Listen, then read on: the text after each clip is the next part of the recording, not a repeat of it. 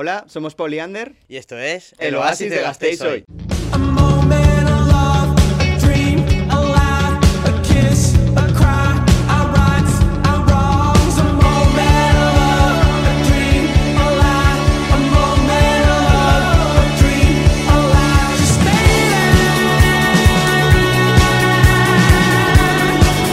Bueno, estamos en el cuarto episodio ya Cuarto episodio, sí señor, número 4. y vamos a hablar sobre un tema bastante guay porque también tiene que ver relacionado con Oasis, que es la moda, Sí, sí, hoy venimos fuertes, fuertes. con Eva. Eva Gómez, por favor, un aplauso para ella. Hola chicos, estoy súper ilusionada de estar aquí con vosotros y poder eh, compartir eh, mi experiencia. Y... Este ratito con nosotros. Prometemos que no mordemos. A ver, cuéntanos un poco de, de ti, de tu vida. Pues nada, justo este año he terminado la carrera de estilismo y diseño de moda de cuatro años en Bilbao. Eh, estudié en Inedi Design School y bueno, eh, nada más terminar eh, quería hacer prácticas, quería seguir aprendiendo pues del talento de los demás y bueno, al final pues es una manera eh, de seguir aprendiendo pues, pues eso, ¿no? O sea, que te consideras una diseñadora de moda. Mm, todavía no. Todavía no, Lo estamos en proceso. Está, está en proceso eso. Lo es. intento, tengo muchísimo que aprender todavía. Cuatro años no me parecen suficientes. Ujú. Hombre, es que es, un- es como la informática, como la medicina, es Mm. constante, o sea, la moda va constantemente Avanzando. trabajando y tal, y eso es, avanzando sobre todo. Sí. Pero antes de empezar el podcast, vamos a romper el hielo un poco. Vamos a... Sí, sí, vamos, hemos introducido nueva dinámica aquí Eso en el es, podcast. eso es. Vamos a hacer un jueguillo en el cual te vamos a poner fotos Vale. Y tú tienes que decirnos a qué situación la, O sea, vamos la a, asociarías. eso es, vamos a ponerte tres distintas situaciones con tres distintos outfits Vale. y tú tienes que elegir, depende de la situación, un outfit, ¿vale? Vale. Yo voy a sacar la lista que la tengo aquí Vale. y empezamos. Vamos a ver, aquí tenemos pues varios outfits que hemos ido seleccionando. Bueno, que los ha seleccionado la querida novia de Paul. Eso es. Gracias, Anne. Esa te queremos. Y pues vamos a ponerte primera situación, por ejemplo. Eso es. La boda de la persona que peor te caía en el instituto. Vale. ¿Qué outfit elegirías Para ir. para ir a esa boda? Outfit número uno. Wow. Outfit número dos. A ver, que yo quiero también verlo. Toma. Vale. Y outfit número tres. Wow. Es la boda de tu peor amigo del instituto. O sea, la La persona que que- peor te caía del instituto. Yo creo que el primero. Primero. El Sí, primero. hay que destacar ahora. Vas empoderada. Eso es. Eso, eso, eso es. Que tengan envidia. Es Cardi B, creo que sí. Eh, ah, yo también lo había pensado, ¿eh? En plan, es como, mira, mírame, aquí estoy yo. Eso es. Vale, next situation. Vale. Una gala de Nochevieja con tu artista. Bueno, ¿quién es tu artista favorito antes de nada? Uf. No tengo a nadie en cantante, especial que me encante. Escucho mucho a Quevedo, pero tampoco es que me encante. Vale, bueno, pues con tu artista favorito vas a ir a una gala de Nochevieja porque, bueno, hay que estar en la ocasión, ¿no? Ya estamos en el diciembre. Vale, elegimos tres diseños. ¿Este, Genial. Sí. este Vale. o este? Es que es buenísimo, tío. Es que es buenísimo. O sea, público, por favor. Es el vestido de gato este de la Met Gala. Yo, yo el primero. 100%. Es, es más mi estilo. Es más mi estilo. Las, las orejas están muy guay, la verdad. Si escuchas mejor a Quevedo. Vale, Vale, y el, ter- el tercero es que siempre. tercero y último. Eso.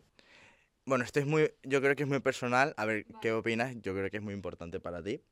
En la presentación de tu colección más icónica, en un desfile que, que harás en la Fashion Week de París. Ay, ojalá, ¿eh? Vale, Ojalá no, lo vas a hacer. esto, Wow. esto Qué duro, ¿eh? o esto. Ostras. Que nadie va a querer ver mi colección. Eh, Yo no creo que. claro, ¿eh? Ya, yo tampoco. El de cara, el de cara es como un chupa chup, tío. yo creo que el segundo. A ver, segundo. Es que me encanta el blanco, entonces, bueno. Bueno, parece, pa- pare- parece un poco el juego de tronos. Sí, un poco medieval. Y- Honestamente no sé ni quién es esta persona. ¿Quién es? A ver. Lana del Rey. ¿esa Ah, no es? vale. Lana del Rey. Creo que sí. Vale. Sería esa, ¿no? Sí, esa. Pues bueno, maravilloso. Con esta opinión ahora podemos funarla o no funarla.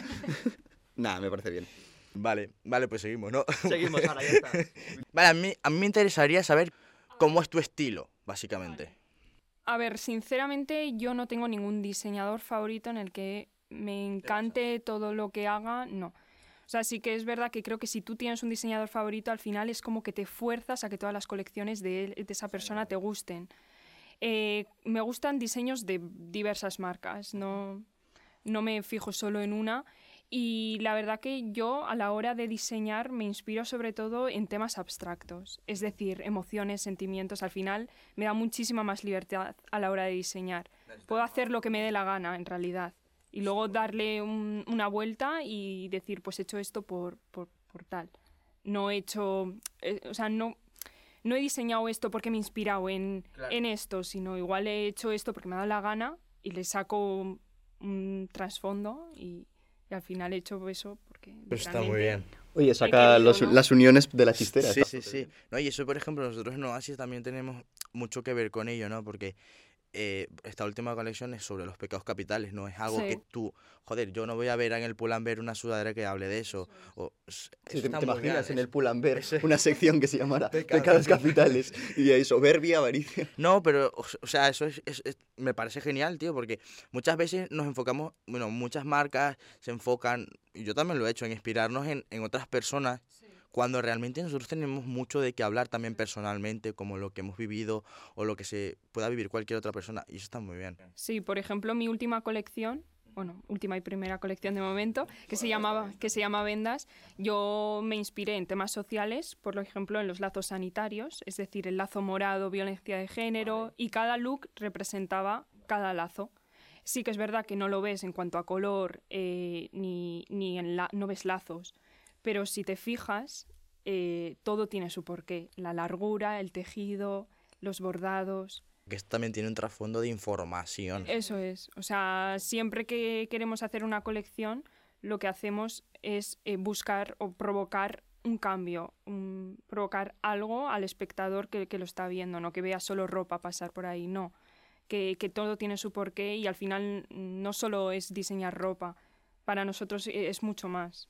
Eh, querer contar una historia o querer contar algo que, que te ha pasado o que estás viviendo. Eso me llega a mí mucho porque siempre he dicho que creo que la moda es una expresión más. O sea, es una manera de expresión. Porque la gente, mm, por mucho que sea inconsciente, tú dices, Buah, mm, estoy deprimido, vamos a suponer. Me he visto y voy a la calle, pero tú te estás vistiendo de forma de cómo te sientes. Sobre todo los colores influyen muchísimo. ¿Cuánto tiempo tardaste desde el primer boceto de esa colección que has comentado hasta tenerla terminada y desfilarla? Pues desde agosto hasta junio del año siguiente. Y lo hacías tú, todo. Lo- todo lo hacía yo. Yo hacía, diseñaba, eh, patronaba, cosía, todas las modificaciones, los bordados, la pedrería. ¿Y, cu- y cuántos diseños fueron? Seis. Vale, Solo seis diseños y tanto tiempo.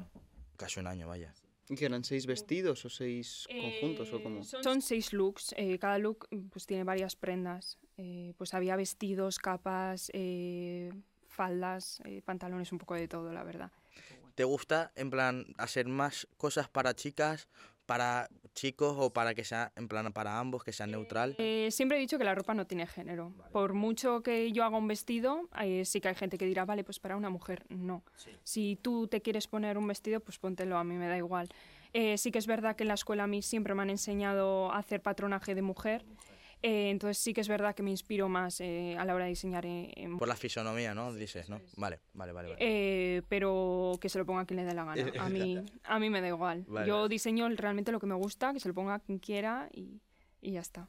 ¿Crees que ha avanzado eso- esa parte de la moda? Porque la moda ha sido siempre un poco cerrada, por así decirlo. Sí, muy, Clasista. muy binaria, muy pam Sí, muy, muy, en plan, muy cuadriculada. Sí, plan, esto, y, y sobre todo también con los cuerpos de las mujeres, como, También. Joder, eso es un ha pasado tema mucho. delicado, sí. Yo porque he seguido mucho a las modelos de la Victoria's Secret Fashion Show Buah. y a mí, en plan, me he leído muchas historias de ella Fatal. y mi favorita es Cara de Levine, de en la época de cuando estaba. sí. Y es que sufrí un montón, en Mm. plan, psoriasis, del tanto estrés, abusos, tal, y es que es un tema... complicado, Duro. Sí. Sí, Entonces, al final. ¿tú crees que ha avanzado?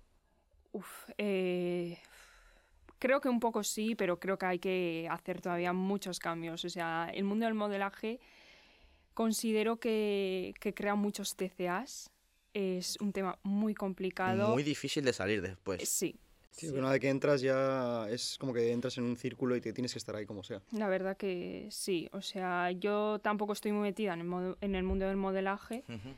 Pero, igualmente estás ahí dentro. Sí, estoy ahí y sí que, que me parece muy difícil ser modelo. O sea, al final tienes que gestionar todo muy bien y, y no perder la cabeza.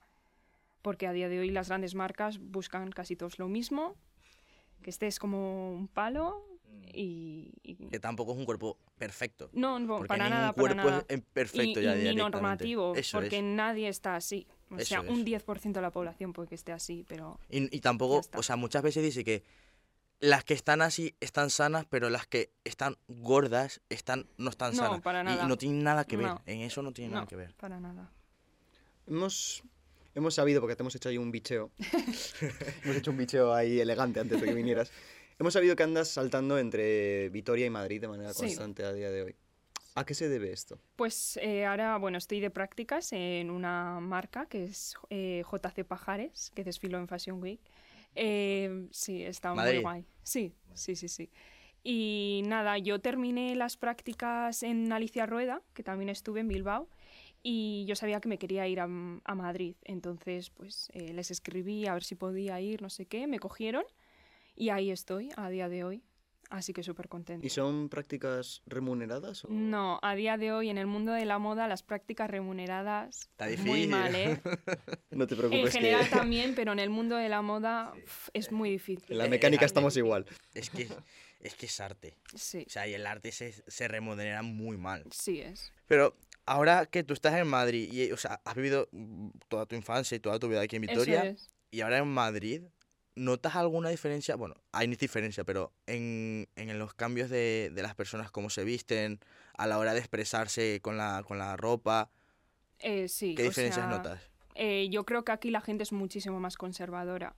Sí que es verdad que, que yo creo que la gente está intentando avanzar un poco en todo esto, pero todavía se nota que, que la gente, pues eh, en Vitoria pues se juzga mucho, ¿no? Y yo no puedo salir a la calle por Vitoria con un sombrero sin que nadie me mire. Y, y yo cuando llego aquí me limito muchísimo a la hora de vestir. Me da muchísima vergüenza que la gente se me quede mirando simplemente por llevar, yo qué sé, algo distinto que otra persona no se iba a poner. Eh, en Madrid eso no pasa. En Madrid hay millones de personas, eh, cada uno va a lo suyo y nadie se va a fijar en ti. A la gente le da igual lo que, lo Es- que eh, te ir pongas. por Madrid es normal ver a una persona, yo qué sé, con, con Sí, el, hay gente con muy el disfraz de gato, ¿sabes? Sí. Eso es normal, pero aquí a la mínima que ya tú haces algo fuera de la norma, te juzgan. Sí. O sea, pero a mí es que eso me choca mucho porque yo considero que Vitoria, ideológicamente hablando y en muchos aspectos, está mucho más avanzada que Madrid. En plan, tema de derechos y cosas así. Sí, Pero luego, sin embargo, somos una sociedad que juzga el triple. eso es verdad. A- a- Sí. o sea, a mí me parece muy contradictorio eso. Sí, o sea, pero yo creo que es también, a ver, eh, no es una ciudad pequeña, pero nos conocemos entre todos. Sí. Y claro, la- el ser humano ya de por sí juzga. Hmm. Entonces, al que yo te conozca y, mírate, vamos a suponer, eh, yo canto. Y vamos a decir que no soy el mejor cantante. cantas bastante bien, ¿eh? Sí, bueno. En la ducha cantas bastante bien. En la ducha porque nadie me escucha.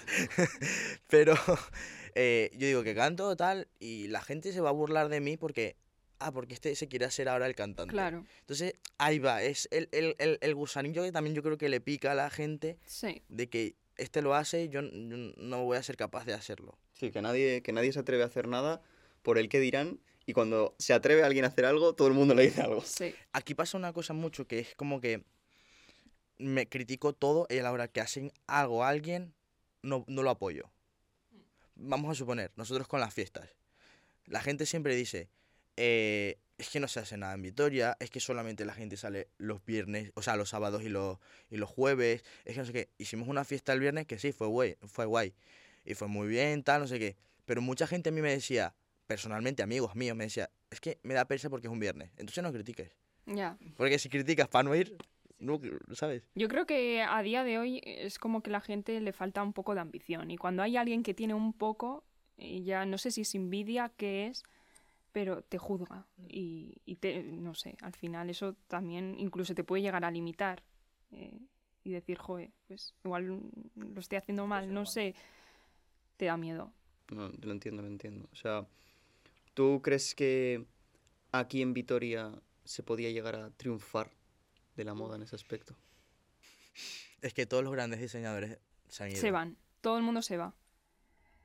Es que no conozco a nadie de aquí eh, que, que haya llegado a triunfar, que, que mm, viva de la moda, entonces, Hay una marca alavesa, es que no recuerdo ahora el nombre, que es el de la, el de la flor. eh, sí, L'Oreal Mendian. Ese, él se fue a Madrid. Es que al final todo el mundo se va, entonces yo ni siquiera me planteo vivir aquí. Ya. Y, y es triste porque al final Victoria triste. tiene mucho potencial. Sí, sí, Y sí. tiene muchas cosas para avanzar, pero también tiene muchas cosas que te retrasan todo el avance que puedes hacer. Es que eso tendría que cambiar. O sea, si, si tuvieses que pedir algo, ¿qué pedirías? Que siempre lo preguntamos. ¿Cómo? ¿A qué te refieres? Para que el talento no se fugue de Eso Vitoria, es. ¿qué hace falta aquí? Uf, pues mm, buena pregunta, ¿eh? Eh, no sé, igual proporcionar algún tipo de beca, algún... Más apoyo, ¿no? Sí, que, que nos haga quedarnos, que no sé, algún evento que se haga relacionado con la moda, concursos, eh, bueno, lo de la pasarela, pasarela de Gas Station está súper bien, ¿no? Pero es una Es- vez al año. Pero es una vez, bueno, dos, Dos, creo. vale. Eh, poco, poco, para, O para sea, quedarte aquí. oportunidades, ¿no? Que surjan Sí, oportunidades. sí. Ahora ya abriendo otro melón, el tema de las marcas jóvenes. Cada vez hay más. Sí, hay muchas más marcas y- y, y- y- A ver, yo no soy aquí ni under, no somos aquí diseñadores, porque a nosotros nos diseñan eh, lo de la ropa. Ujú. Nosotros tenemos la idea, nosotros tenemos la idea, vamos a suponer, Pecados Capitales, dijimos, va, vamos a hacer algo, empezó todo por lujuria, vamos a decir una marca, o sea, una colección que sea relacionada con lujuria tal, y dijimos, lujuria se nos queda corto, hay más cosas que hablar. Sí. Dijimos, bueno, vamos a hacer Pecado Capital. Tuvimos las ideas y, lo, y se los plasmamos a los diseñadores, y los diseñadores ya hacen su arte. eso es, y además son diseñadores jóvenes es, también, de o sea, que damos otra oportunidad a gente, tal. es. Pero, claro, cada vez veo más, yo personalmente cada vez veo más eh, marcas que no tienen un fondo ni saben realmente lo que están haciendo. Efectivamente. Simplemente se van a Printful, que es la típica de todos, y te hacen una, una, una camiseta que vale, que para empezar, guay. Pero si lo que vas a hacer es algo sin, sin profundidad, sin, sin algo más, es Hmm. lo que hablábamos antes, que la es. moda es una manera de expresión más, no, No lo hagas. Es que yo creo que ahora mismo las marcas están creciendo debajo de las piedras, todo el mundo quiere tener una marca de ropa y, y mucha gente no tiene nada que contar. O sea, eh, para tener una marca de moda yo creo que hay que te- entender de moda. moda. Eh, no es solo querer... eh, Ser Nude Project, literalmente. eso es, Nude, Nude- bueno, como se diga, Nude Project, lo único que tiene para mí es marketing. Eh, se lo ha sabido vender de genial, vamos, o sea, increíble y ojalá algún día, ¿no? Eh, vender todo lo que, lo que venden. Pero para mí eso no es moda. Para mí moda es entender de, de gramajes, de visión espacial, de patronaje, de costura. Creo que hay que tener una base de todo eso para crear una marca de moda. Eh, al final en, en el ISEA eh, es lo que, lo que intentamos, ¿no? Eh, nosotros hacemos todo desde cero. O sea, no... Sí, o sea, yo te entiendo porque nosotros cuando empezamos, empezamos a hacer las, las, las prendas preestablecidas, pero se nos quedaba corto, porque hay muchas cosas que estamos probando, haciendo tal, pero hay muchas cosas que siempre es una, una prenda plana con un diseño para adelante y por detrás y ya está. Sí, que hay muchas limitaciones. Eso Teníamos es. mucha Entonces, limitación claro, a la hora de nosotros ahora crearlo. sí hemos hecho lo mismo al- en torno al, al diseño, pero sí queríamos jugar más con el corte. Entonces sí creo que es muy importante y todas las personas que quieran hacer una marca que sepan y sean conscientes de que no es solo hacer un diseño y ya está, es. es mucho más. Hmm. Sí, sí, totalmente. O sea, tiene muchísimo trabajo detrás. Y bueno, al final, si, por ejemplo, nosotros no tenemos proveedores, no podemos permitírnoslo. Claro. Yo a día de hoy no, no, no cotizo, no tengo trabajo, no, no gano dinero, no me lo puedo permitir. Eh, entonces, eh, soy la única persona que, se- que hace todo. Entonces es muy difícil. Comprar las telas. Es muy caro telas, todo, sí. es carísimo, o sea, eh, casi se no, nos es imposible abaratar los costes, porque la- el precio de las telas es muy elevado, el tiempo que tú inviertes en hacer el patrón desde cero, las modificaciones de ese patrón, luego si quieres hacer algo a medida ya todo cambia, eh, cortar la tela que también eh, tiene su trabajo, o sea, entonces pues bueno. Sí, es que a nosotros, por ejemplo, nos variaba un montón de algo tan simple como hacerlo de algodón o con poliéster o lo sé, ya variaba en plan, ¡fua! se cambiaban los locura, precios, lo corte era distinto, los hilos, no sé qué, todo cambiaba y era como si son dos algo, materiales. ya, o cogías algo y ya lo lavabas la primera vez y era horrible. Sí, hay que Sí, tener mucho tienes que cuidado. saber sí, también. hay que saber de tejidos. ¿Cómo has orientado tu marca personal? Pues a ver, yo empecé como a hacer mm, cosas, a coser eh, durante el COVID, por gusto. Yo empecé con lo poco que sabía, que sabía muy poco, y yo me aburría y decía, pues, pues voy a coser. y empecé a hacer, pues, cosas que ahora mismo las veo y digo, uff, qué horror. Para probar. Pero sí, para probar. Y, y una amiga mía, que es Sayoa, que es la que se dedica en el ISEA a la comunicación y redes, y mi hermana al marketing. Y, mm, y bueno, ella me dijo, oye, ¿por qué no te creas una cuenta de Instagram? No sé qué, vas subiendo ahí tus cosas. Y la verdad que a la gente le gustó. Sí que es verdad que eran eh, precios muy baratos, eh, que no yo sí- equivalían yo a sí mi que en trabajo. esa época lo vi y era Sí. muy bonito para empezar. Joder, no sé. Uf, yo ahora lo veo y digo, no, a mí no, me no. parecía súper bonito. Muchas gracias, pero yo ahora es como Sí, otro, un cambio, sí, sí, totalmente. Y eran precios muy bajos Muy para... baratos para lo que te costaba. Eso es, eso es. A día de hoy es imposible que ponga esos precios. Es que un sea, servicio, literalmente no, no hay un, un, pre- un precio estándar para un servicio, pero es lo que tú sientes que vale tu, pre- o sea, tu, trabajo. A día de hoy encima es súper difícil que alguien quiera comprarte eso, porque nuestro target son personas de mi edad. Eh, son personas que no se pueden permitir económicamente eh, un vestido que vale pf, 300 euros. Es que es imposible. Es que yo tampoco lo compraría. Es que no me lo puedo permitir. Entonces, pues, está, Está difícil. difícil. Está muy difícil.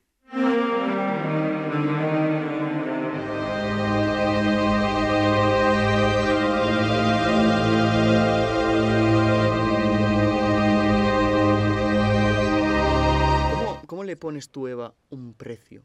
Cal- eh, es bastante complicado, pero eh, yo me fijo en mis horas invertidas a la hora de patronar, que son bastantes. Bueno, sobre todo en las horas, ¿no? En la hora, cuántas horas tardo en coser esa prenda, el precio de la tela, el precio de las fornituras y, y bueno, al final, pues un poco de ganancia por todo mi trabajo, ¿no? Eh, pero al final siempre es un precio muy elevado y, y obviamente nadie compra. Yo tampoco lo haría. Pero bueno, poco a poco eh, espero poder ir creciendo. Creo que también es encontrar como tu público, ¿sabes? Encontrar el Sí, público que está ahora dispuesto. mismo todavía es nuestro handicap, handicap, eh, no, no sabemos cuál es nuestro público. Bueno, ya cambiando de tema, bueno, cambiando de tema no, pero volvemos al inicio del tema de los modelos. Eh, aquí en Vitoria cada vez más se ve pues, que están surgiendo modelos Sí, y pues en la station se ve que cada vez quieren ir allí y tal. sí. ¿Tú cómo lo ves? O sea, ¿ves que hay potencial en Vitoria de, sobre Sí, los s- modelos? de hecho sí que creo que hay bastante potencial, o sea, conozco a algunas personas, eh, bueno, también he trabajado con ellas, ¿no? Pero sí que conozco a varias personas que lo están intentando y, y se van pues a la India, eh, a... No sé exactamente qué otros eh, países, eh, a, Du- a Dubái, y- sí, se van fuera, lo intentan, a Milán, eh, oye, pues me parece genial y sí que es verdad que aquí hay mucho apoyo eh, respecto, respecto a eso. Em, en M-Class, que, que es la agencia, agencia de, de de modelos. yo creo que lo hacen súper bien. Sí, Sí. bueno, pues mira, para algo que está bien. O sea, ¿tú has Sí. pensado, por ejemplo, mira, eso ahora que has, has hablado de otros países, ¿has pensado en diseñar tus prendas con un público objetivo que no fuera de aquí? España. Eh, es que, ¿sabes qué pasa? Que yo debería pensar más en esas cosas, pero a la hora de diseñar, yo me olvido de... a- pa- no quiero vender, o sea, es como, ok, quiero vender porque quiero ganar dinero, pero no es mi objetivo. Es como que quiero diseñar porque amo la moda, porque me encanta hacerlo y me da igual quién se lo vaya a poner, me da igual. Es un problema, porque yo a día de hoy no sé quién, cuál es mi target, ni... Igual si lo tuviese más claro, igual ganaría algo de dinero. ¿Cuántas personas trabajan a la Tres. vez? O sea, a ver, estoy yo, que soy la que hace pues eh, diseño, confección, patronaje. Sí, to- casi toda la todo. prenda. Sí. Y luego está eh, mi amiga Sayoa, que es quien se encarga de la comunicación, es quien manda los emails pues, a estilistas, eh, a revistas, etcétera. Y luego está mi hermana, que es la que se está encargando ahora mismo del marketing. Y pues eh, esas somos las tres. Bueno, un buen equipo, la verdad. Es un buen equipo. Joder, es completo. Y luego ya es cuestión de ir creciendo, subiendo y cuando las cosas empiecen como a rodar, Eso es, ya el equipo puede ir variando, haciéndose más grande o lo que sea. efectivamente. Pues nada, queremos felicitarte por todo el proyectazo que estás creando, joder, porque es una pasada. Muchísimas gracias. Que no cualquiera se arriesga a hacer todo esto porque lo que hablamos, o sea, por las envidias, por las críticas, por todo, pero tú sigues adelante y eso es lo importante. Sí, al final desde pequeña ha sido siempre mi pasión, o sea, yo no me veía haciendo otra cosa que no sea esto y espero conseguirlo y voy a seguir trabajando muchísimo para, para llegar a donde quiero llegar. Así que muchísimas gracias a vosotros, chicos. Ya te veré en la Fashion Week en París haciendo con el, con el vestido Ojalá, del ojalá. trono Os- yo os de invito. trono. Pues bueno, con esto llegamos al fin del podcast. Muchas gracias por vernos de nuevo y gracias por ver a Eva, que, joder, una artista de la hostia. Esperamos que os haya parecido súper interesante. A nosotros, la verdad, nos ha parecido muy, muy Muchísimo, interesante. sí, sí, sí. Porque tenemos muchas cosas que aprender eh, de Eva, porque hay muchas movidas que igual en Oasis podemos incluso hacer mejor y tal. Y esta sinergia de entre artistas está genial.